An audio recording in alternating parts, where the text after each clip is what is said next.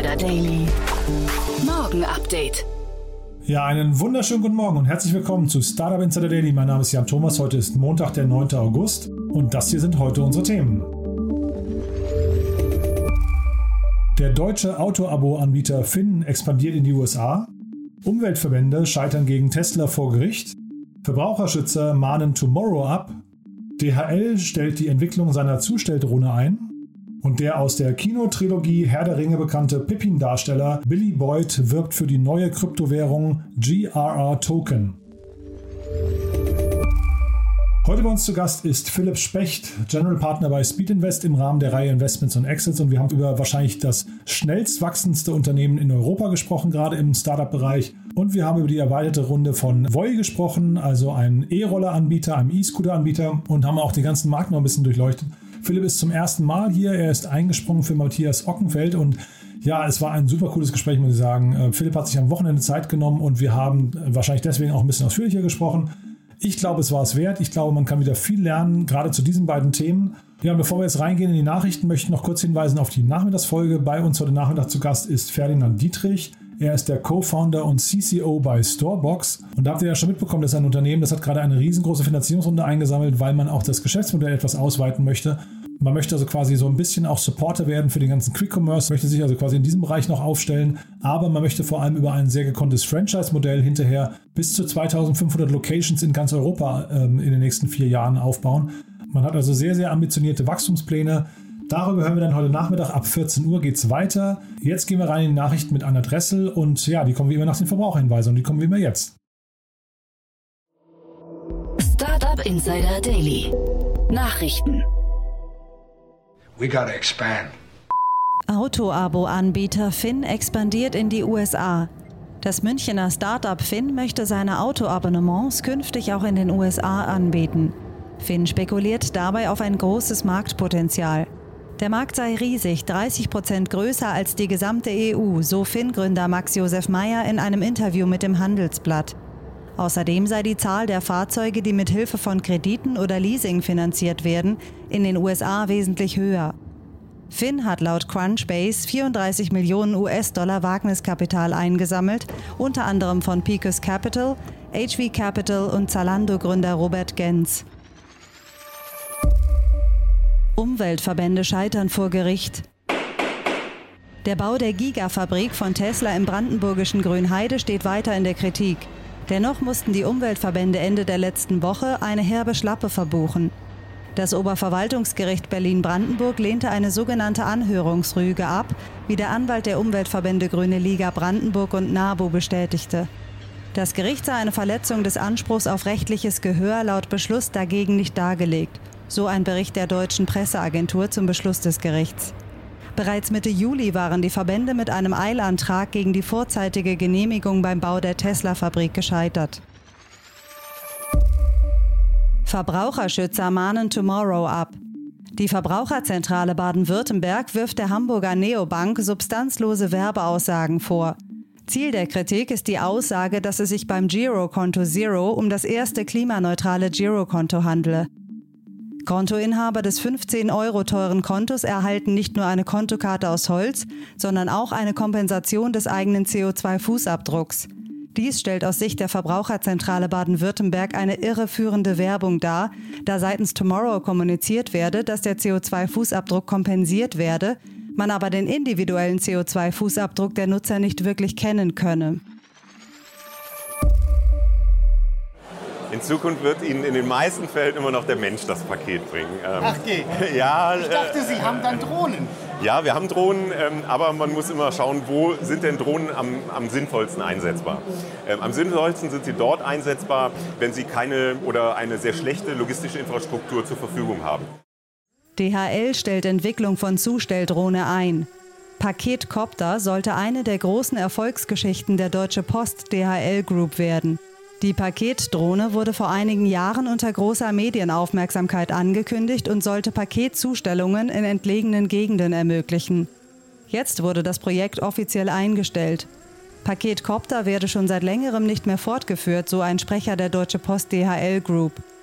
Wir haben in den vergangenen Jahren diverse Anwendungsfälle für den DHL Paketcopter getestet. Aber wir haben auch mehrfach darauf hingewiesen, dass ein Regelbetrieb im Bereich der Zustellung per Paketdrohne in Deutschland nicht geplant sei.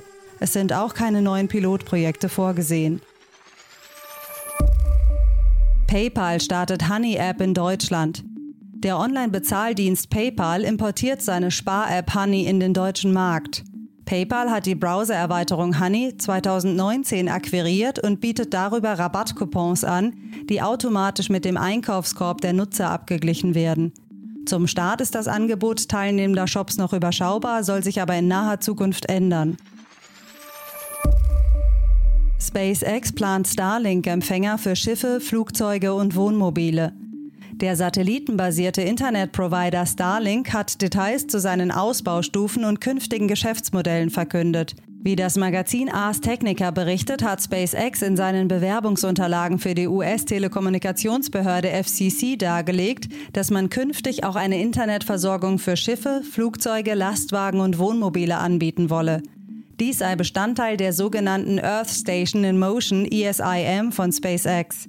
Im Zuge dessen werde auch ein Empfangsgerät produziert, das besonders widrigen Wetterbedingungen standhalten könne.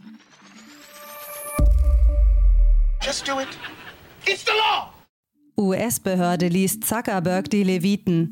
Facebook steht weiterhin im Fokus der Aufsichtsbehörde FTC.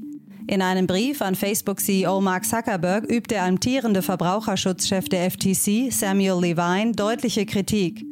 Hintergrund ist eine mögliche Verletzung der Auflagen seitens Facebooks, das sich infolge des Cambridge Analytica-Skandals dazu verpflichtet hatte, die FTC aktiv, zeitnah und transparent über wichtige Entwicklungen zu informieren.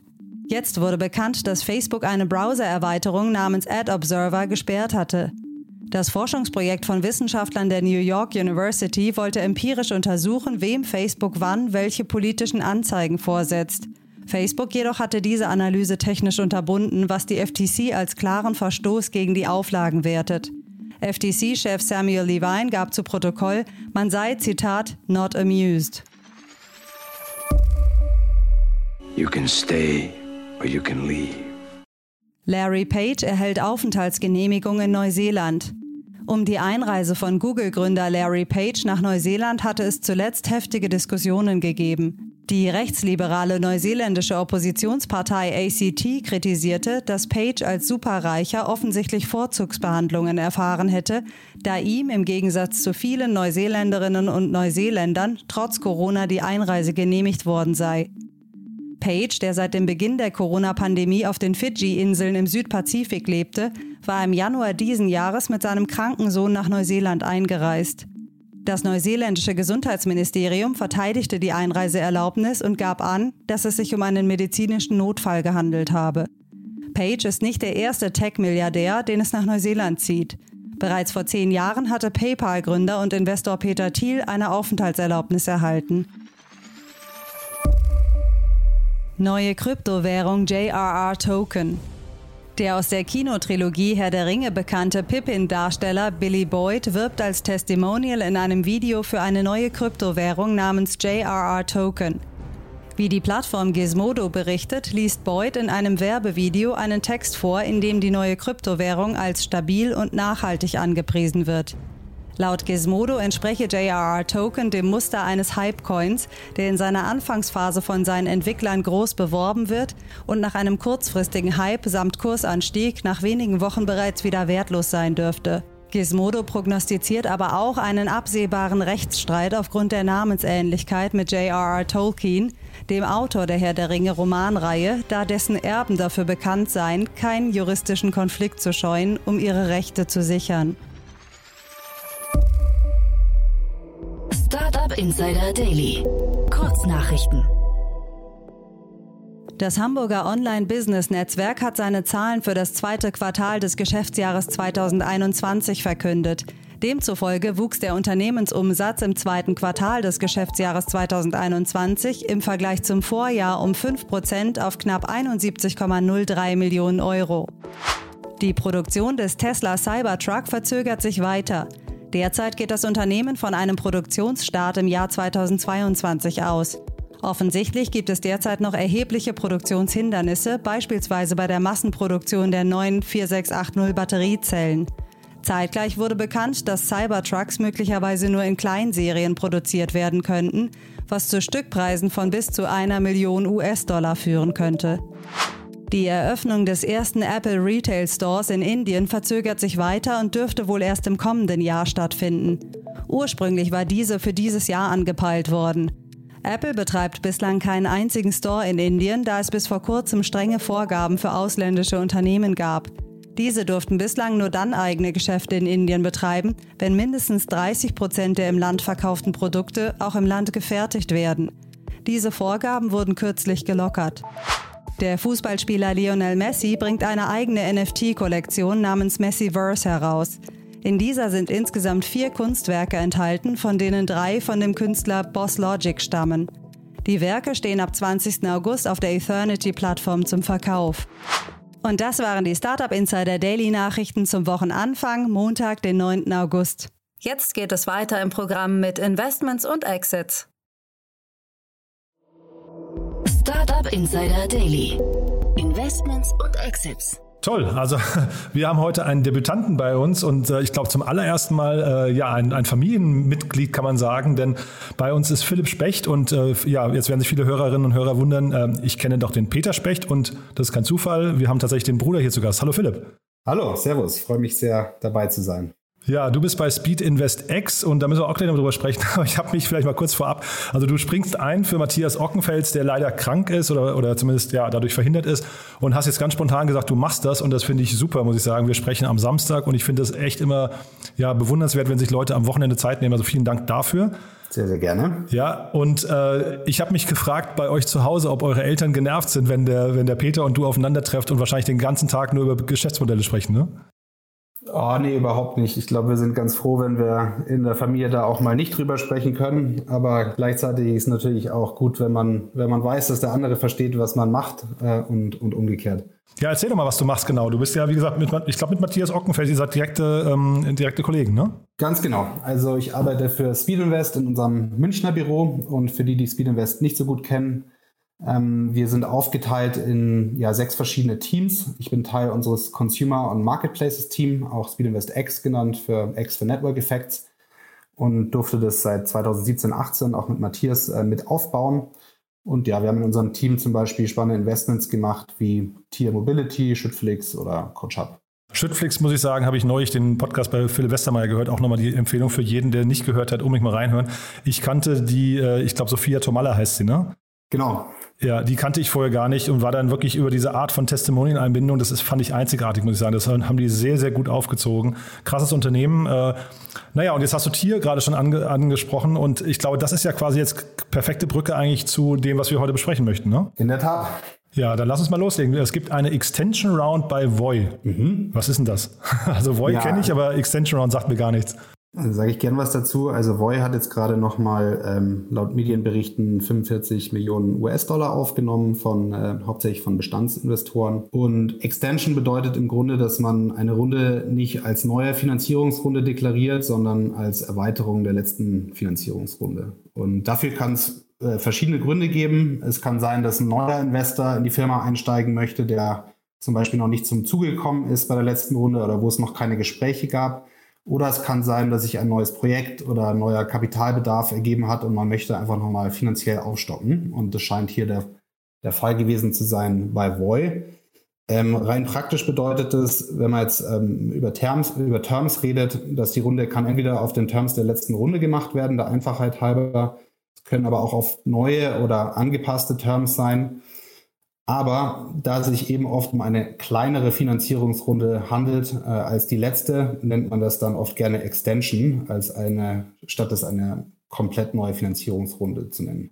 Also das heißt äh, quasi, wenn die Terms gleich bleiben, geht es wahrscheinlich relativ schnell. Wenn es vor allem eine interne Runde ist, wahrscheinlich noch schneller. Ne? Äh, jetzt habe ich mich hier gefragt, äh, also wir hatten jetzt gerade diese Riesenrunde von Bolt, ne? 600 Millionen äh, Dollar waren es, glaube ich, die jetzt hier gerade Anfang August announced wurden. Die haben ja ihr Geschäftsmodell erweitert. Und sind die jetzt alle dabei, quasi sich strategisch neu aufzustellen? Ist das der Grund für so eine Extension oder haben die dann wirklich einfach nur schlecht gerechnet? Also, ähm, wenn man mal gelesen hat, was die, was die Medien berichtet haben jetzt zur, zur Runde von Voy, hatte das einen, äh, einen ganz bestimmten Hintergrund oder Positionierung der Runde. Ähm, Sie haben gesagt, soll primär dazu dienen, in Technik zu investieren, äh, zur Vermeidung von Unfällen, ähm, zur Vermeidung von Gehwegbenutzung, sicheres Parken etc. Also speziell bestimmte Projekte in dem Bereich.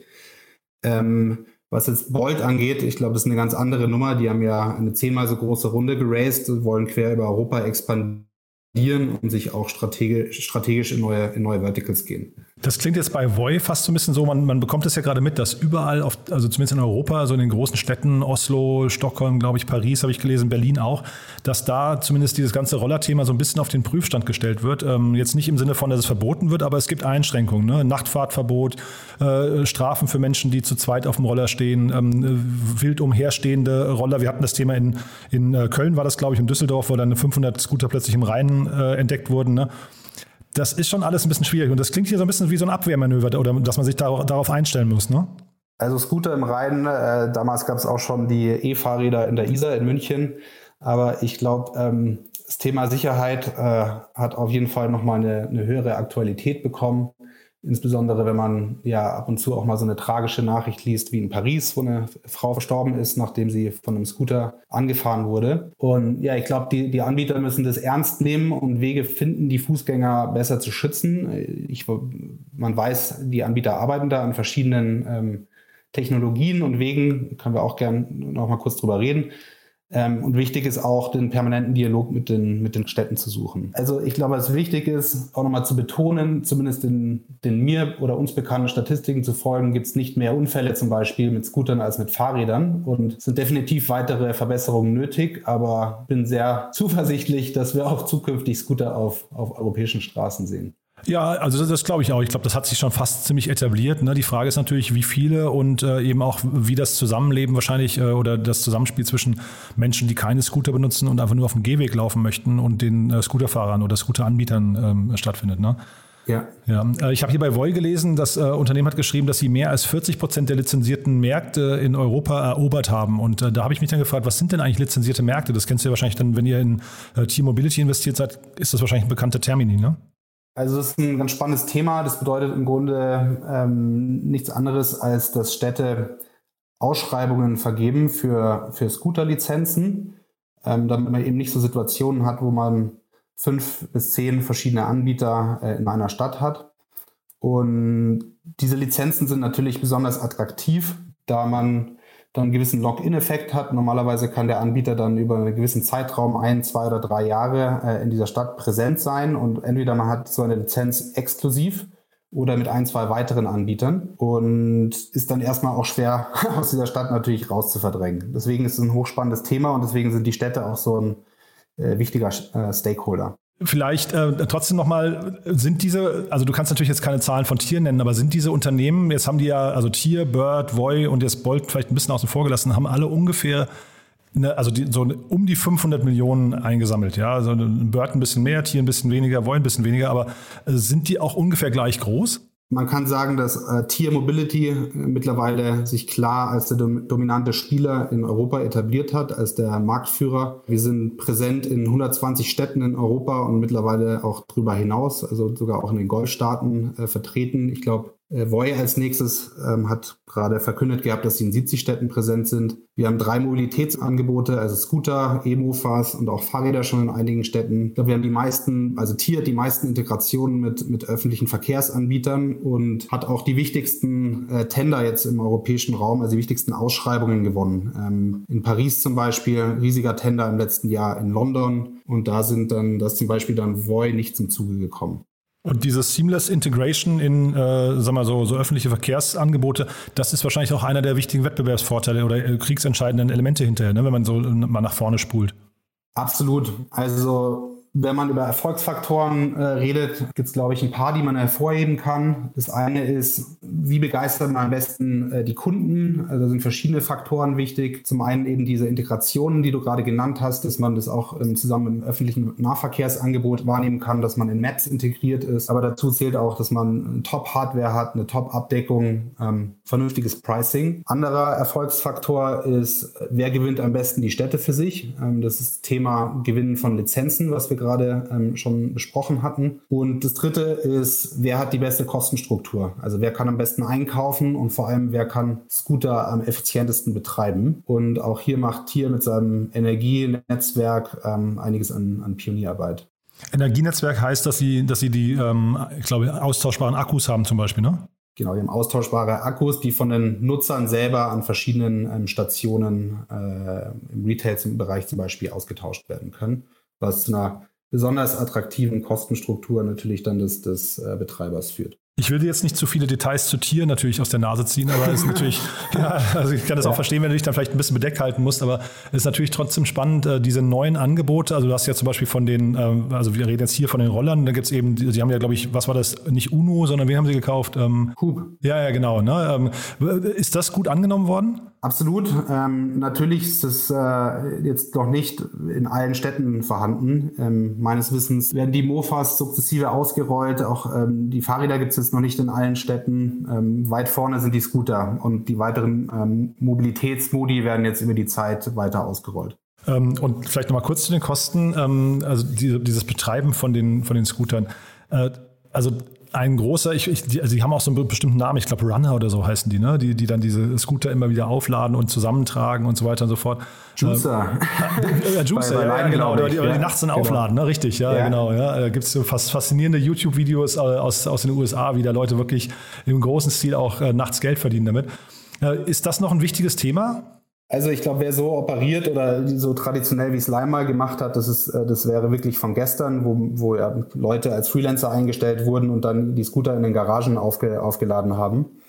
Ich glaube, der Marktstandard ist, dass man entweder swappable Batteries hat, dass die Anbieter dann mit äh, meistens mit E-Cargo-Bikes äh, durch die Städte fahren und leere Batterien ersetzen. Aber die muss man dann, die Scooter muss man heutzutage nicht mal nicht mehr bei den meisten Betreibern irgendwo hinbringen, sondern man ersetzt einfach die Batterie. Und ich sage mal, die nächste Evolutionsstufe ist dann, dass nicht mehr ja, der Betreiber selber die Batterien wechselt, sondern die Nutzer, ähm, wie bei Tier Mobility in diesem Swappable Battery Netzwerk, die Batterien selber austauschen können an, an bestimmten Stationen. Also man merkt jetzt schon an der Runde von Bolt und auch jetzt äh, Void, also wir haben jetzt länger nichts gehört bei den Scootern, das war ja mal so das, das heißeste Thema überhaupt, war jetzt ein bisschen ruhig. Ich glaube, die letzte Runde von Void, ich weiß gar nicht, wann die war, das war, glaube ich, das letzte große Ausrufezeichen. Ähm, aber man merkt, es tut sich immer noch was. Das, das ist ziemlich sicher äh, etwas, was sich etablieren wird oder etabliert bleibt. Und du hast ja vorhin schon gesagt, lass uns mal kurz noch nach vorne spulen. Wie geht das weiter da? Du hast ja gesagt, äh, man muss den Dialog mit den Städten pflegen äh, oder, oder zumindest hinhören, was die Probleme sind und auch Lösungen anbieten. Was siehst du da noch? Ich glaube, es wird sich immer mehr zu sogenannten ganzheitlichen Mobilitätsangeboten hin entwickeln. Also, dass man verschiedene Arten der Modalität anbietet, dass man immer mehr zur Plattform wird, wo man sowohl B2C-Angebote hat als auch B2B-Angebote. Also mittlerweile werden ja auch Unternehmen ermöglicht, dass sie zusammenarbeiten mit Tier zum Beispiel oder mit anderen Anbietern und dann Freiminuten an ihre Mitarbeiter weitergeben. Aber auch sonst gibt es wahrscheinlich im B2B-Bereich noch äh, sehr viele spannendes, spannende Möglichkeiten, wenn man so eine Mobilitätsplattform ist. Und ja, Thema Städte natürlich. Ich glaube, da ist schon einiges passiert. Die Akzeptanz ist deutlich gestiegen über die letzten drei Jahre, auch wenn man mal den Widerstand, den es ursprünglich gab, ansieht. Aber wie wir schon besprochen haben, ist es noch einiges zu tun. Und dann gehen wir vielleicht mal zum nächsten Thema noch. Wir haben ja äh, äh was einen weiteren, ja wirklich spannenden Case, muss ich sagen. Der ist ja fast noch faszinierender, muss ich sagen, als der ganze äh, Scootermarkt, weil das Unternehmen so unglaublich schnell wächst. Wir wollen über Hopen sprechen. Ja, die Wahnsinn-Story. Also absolute äh, tolle Geschichte für das äh, europäische ähm, Startup-Ökosystem. Jetzt äh, erneute Finanzierungsrunde zu einer Bewertung von knapp ähm, 8 Milliarden und ja, wird sicher vielen auch zukünftig als, als Inspiration dienen. Wir reden über ein noch sehr, sehr junges Unternehmen. Das ist total Wahnsinn. Ne? Vier Runden in zwei Jahren hingelegt. Das finde ich, äh, also die Wachstumszahlen hier sind enorm. Wie kann man so ein Wachstum verdauen überhaupt? Also wie du sagst, es ist, glaube ich, der neue europäische Rekord von der Wachstumsgeschwindigkeit her. Innerhalb von zwei Jahren so eine Story. Wie kann man so ein Wachstum verdauen? Ich glaube, muss man den Gründer fragen. Er wird sein Unternehmen recht gut, äh, recht gut geführt haben. Und ähm, ich weiß nicht, in welche, in welche Richtung deine, deine Frage abzielt. Aber vom Wachstum sind sie jetzt auf 800 Mitarbeiter gewachsen. Ja, genau. Seit, seit März 2020, genau. da waren sie noch acht Mitarbeiter. Weißt du? Ja. Das, das muss ich sagen. Also wir reden jetzt hier über, ich weiß nicht, 15, 16 Monate oder sowas, ja? Ja. Irre, ja. Herausforderungen ans Unternehmen, an die Kultur und was denen es vielleicht etwas einfacher macht, ist, dass sie, was auch Schwierigkeiten mit sich bringt, ist, dass die remote äh, first aufgestellt sind als Company und, und keine, eigentlich keine Headquarter haben oder verschiedene Offices. Ich glaube, sie haben gar kein Büro. Ne? Ich habe den, äh, den Gründer gesehen. Es gab diese HubSpot-Konferenz, die der Doppelgänger-Podcast beworben hat. Die habe ich mir angeschaut. Die lief auf Hopen und dann war auch, glaube ich, die Opening Keynote war von dem Gründer. Ich fand den relativ müde, muss ich sagen. Okay. Ja, also der hat mir jetzt, ja, also wahrscheinlich nachvollziehbarerweise, ne? Der hat jetzt relativ wenig gestrahlt und irgendwie, also ich fand den so für jetzt jemanden, der so dermaßen den Blinker links setzt und auf der Überholspur ist, fand ich den ein bisschen enttäuschend, fast ein bisschen blass. Aber du, also wie gesagt, diese Story hier ist einmalig. Vielleicht ein bisschen zu viel vor dem Bildschirm gesessen, ne? Das ist vielleicht dann der Nachteil bei den Remote äh, First Companies, ne? Oder Remote Only Companies sogar hier, ne? Ähm, also da, der kommt wahrscheinlich gar nicht aus irgendwelchen Zoom- oder Open-Konferenzen raus, ne? Möchtest du mal kurz erzählen, was die machen? Also sehr gerne. Ähm, Hopin ist ein Anbieter für Virtual Events und jetzt auch immer mehr um, Hybrid Events. Das heißt, äh, das ist, tummeln sich auf einem sehr breiten Feld. Ähm, Virtual Events, das können Messen sein, das können Konferenzen, Tagungen sein, das können Recruiting-Events sein, das können aber auch Riesenmarkt-Firmen-Events sein, intern oder extern mit Kunden. Genau, das ist ein sehr breites Feld. All diese Events kommen auch mit unterschiedlichen ähm, Produkt- und, und Serviceanforderungen. Ähm, ich glaube, der Startpunkt von Hopin waren Virtual Conferences und versuchen sich jetzt äh, sukzessive als, ja, als dominanter Spieler in dieser, in dieser breiten Industrie aufzustellen. Wofür braucht dieses Unternehmen 800 Mitarbeiter, habe ich mich gefragt. Weil also, ähm, dass, die, dass die eine technische Infrastruktur bauen, ist klar, aber was, was sind jetzt die anderen Herausforderungen, die die haben oder die anderen Baustellen? Also wo, wo diese intensive Manpower, die, die kriege ich nicht ganz verortet. Also auf der einen Seite muss da wahnsinnig viel in, in Produkte investiert werden und in Tech, äh, wie ich schon gerade gesagt habe. Das ist ein un unglaublich weites Tätigkeitsfeld. Ähm, und die Value Proposition, die die haben, wird jetzt gerade erweitert. Also es fängt an, man, man weg davon, nur ein Event zu hosten, hin dahin eine End-to-End-Lösung eigentlich den Kunden anzubieten. Also man versucht zum Beispiel schon beim Event-Marketing, äh, der Vermarktung des Events anzufangen. CRM, hier hat Hopin auch eine Firma eingekauft, Attendify heißt die.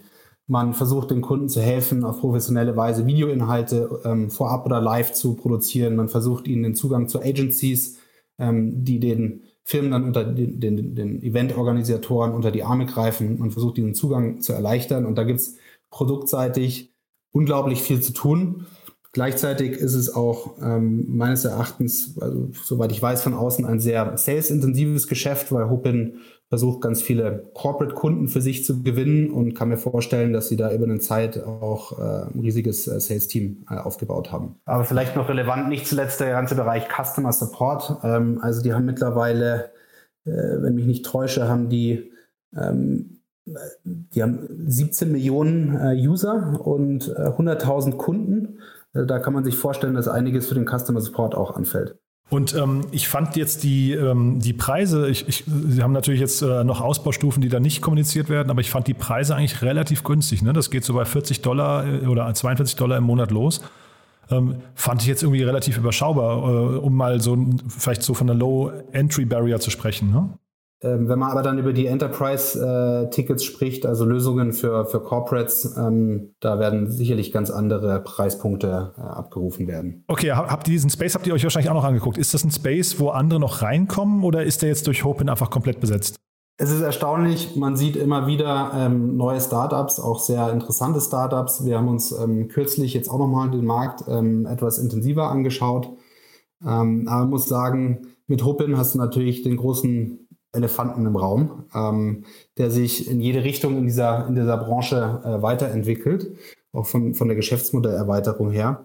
Ähm, und dann gibt's ähm, noch einige weitere Unternehmen, die extrem gut finanziert sind. Und wenn man jetzt als junges Unternehmen an den Start geht und sich versucht zu differenzieren dort, ist es schon extrem schwierig.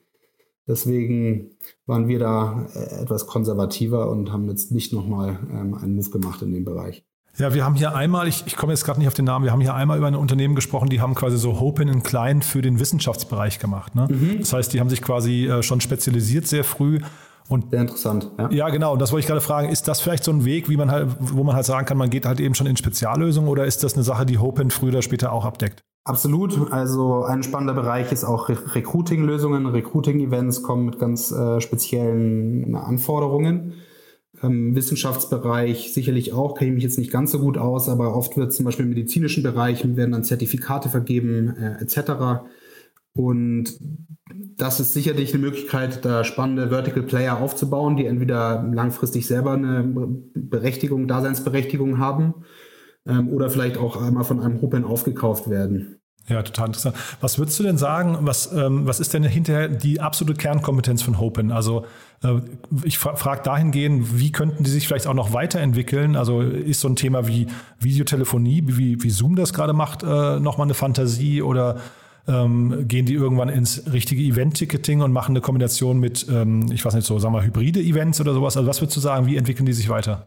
Ich glaube, dass man sich da eher durch den Zukauf von zum Beispiel Streaming-Technologie etc. verbessert. Da haben sie meines Erachtens auch kürzlich eine Transaktion gemacht. Sie waren extrem erfolgreich, indem sie als einer der ersten eine sehr einfach zu bedienende Virtual Conferencing Solution angeboten haben, mit viel Geld expandiert sind und dadurch bei all den Features vielleicht einen Ticken weiter waren als die Konkurrenz und darauf kann man jetzt aufbauen und sich in sämtliche Richtungen, wie, wie gerade schon gesagt, auch vom, vom Geschäftsmodell weiterentwickeln und dadurch eine viel bessere, ganzheitlichere äh, Lösung für die Kunden anbieten. Also ich glaube, das ist der Weg, den, den Hoping geht. Ja, cool. Also äh, wie gesagt, ich, ich kenne den Markt zu wenig, ich kenne es eher als, ähm, als Nutzer, aber ich ist natürlich krass jetzt zu sehen, wie dann so ein Unternehmen den anderen davonzieht. Oder du sagst ja, es gibt ein paar, die auch gut finanziert sind, aber halt eben nicht so schnell wachsen. Ne? Das ist ja schon schon enorm spannend. Ich glaube, ich werde mich mal mit dem Thema Remote Only bei denen noch mal ein bisschen beschäftigen, weil das äh, tatsächlich, ich kenne jetzt keine Firmen, die das so konsequent adaptieren äh, oder umsetzen und dann dabei auch noch so schnell wachsen. Das finde ich unglaublich, ja. Ist natürlich ein Experiment. Für, für welche Firma passt es wohl besser als für eine Firma wie Hopin? ich persönlich glaube, dass Live-Interaktion, also persönliche Beziehungen ähm, mit Mitarbeitern äh, vor Ort live dauerhaft nicht ersetzbar sind und auch wichtig für die, für die Kultur und Beziehungen der, der Mitarbeiter untereinander. Ähm, deswegen ja, man kann, glaube ich, eine Remote-First-Firma bauen, aber ich denke, es ist auch hilfreich, hin und wieder Gelegenheiten zu schaffen, wo sich die Mitarbeiter dann ähm, persönlich kennenlernen können. Ich bin hier immer noch parallel auf der Ticketseite, ne? also auf der Pricing-Seite von denen und äh, das ist schon spannend, dass die an den Tickets auch noch mitverdienen. Ja? Ähm, ich glaube, das ist hinterher natürlich ein krasser Hebel. Da hast du ja fast so ein B2B2C-Modell noch mit drin. Ja. Ähm, ne? Also hier stehen Ticketprovisionen zwischen 4 und 15 Prozent und jetzt überleg mal, du machst ein Event von, ich weiß nicht, mit 50 Euro und dann verdienen die jedes Mal ihre vier oder, oder sechs Euro oder sowas mit, ne? Absolut. Ähm, wenn du bei den Transaktionen mitverdienen kannst, ist das ja, äh, der Jackpot und dadurch hat die Firma, glaube ich, auch unglaublich, unglaublich attraktive, attraktive Margen, weil am Ende des Tages ist ein Softwareprodukt und da sollte die Margenstruktur extrem gut ausschauen. Sie waren ja scheinbar auch schon profitabel, bevor sie jetzt die Runde gemacht haben zwischenzeitlich. Ja, krasses Ding, du. Äh, dann vielleicht nochmal kurz zum Abschluss zu euch. Äh, wer darf sich denn bei euch melden? Ich habe ja mit Matthias schon mal ein bisschen drüber gesprochen, aber vielleicht kannst du noch aus deiner Sicht sagen, über welche Bewerbungen von oder, oder äh, weiß nicht, Pitch-Decks von Startups du dich freuen würdest. Ja, wir freuen uns riesig über jeden B2B oder B2C Marketplace Gründer, der sich ähm, bei uns melden möchte und ähm, auch über Gründer im Bereich E-Commerce, D2C haben wir jetzt nochmal mehr in unseren Investmentschwerpunkt ähm, mit reingenommen und äh, ja, freuen uns sehr über den Outreach. Super. Man findet euch wahrscheinlich am besten auf LinkedIn oder dann über die Webseite, ne? Ganz genau. Philipp, ganz, ganz großartig, muss ich sagen. Zwei super Themen. Äh, ich finde, du hast die mega kompetent beantwortet. Bin also ganz, ganz beeindruckt. Und äh, ja, ich freue mich, wenn wir das dann bei, zu gegebenen Zeitpunkt mal wieder, also ich will jetzt nicht sagen, ich hoffe, Matthias wird mal wieder krank, aber wäre toll, wenn wir das mal wieder fortsetzen bei Gelegenheit. Ja, herzlichen Dank. Schönes Wochenende. Startup Insider Daily, der tägliche Nachrichtenpodcast der deutschen Startup-Szene. Das war's für heute Vormittag. Das war Philipp Specht von Speed Invest. Ich fand es super spannend, muss ich sagen. Ich würde mich also sehr freuen, wenn wir Philipp demnächst nochmal zu Gast begrüßen dürften hier bei uns in der Sendung. Und ja, damit nochmal der Verweis auf die Namen der Sendung. Wie gesagt, wir sprechen mit Ferdinand Dietrich, dem Co-Founder und CCO von Storebox, ein sehr, sehr spannendes Unternehmen, das über 50 Millionen Euro eingesammelt hat gerade. Von daher nicht verpassen, ab 14 Uhr geht's weiter. Ich freue mich, wenn wir uns wieder hören. Bis dahin, alles Gute. Ciao, ciao.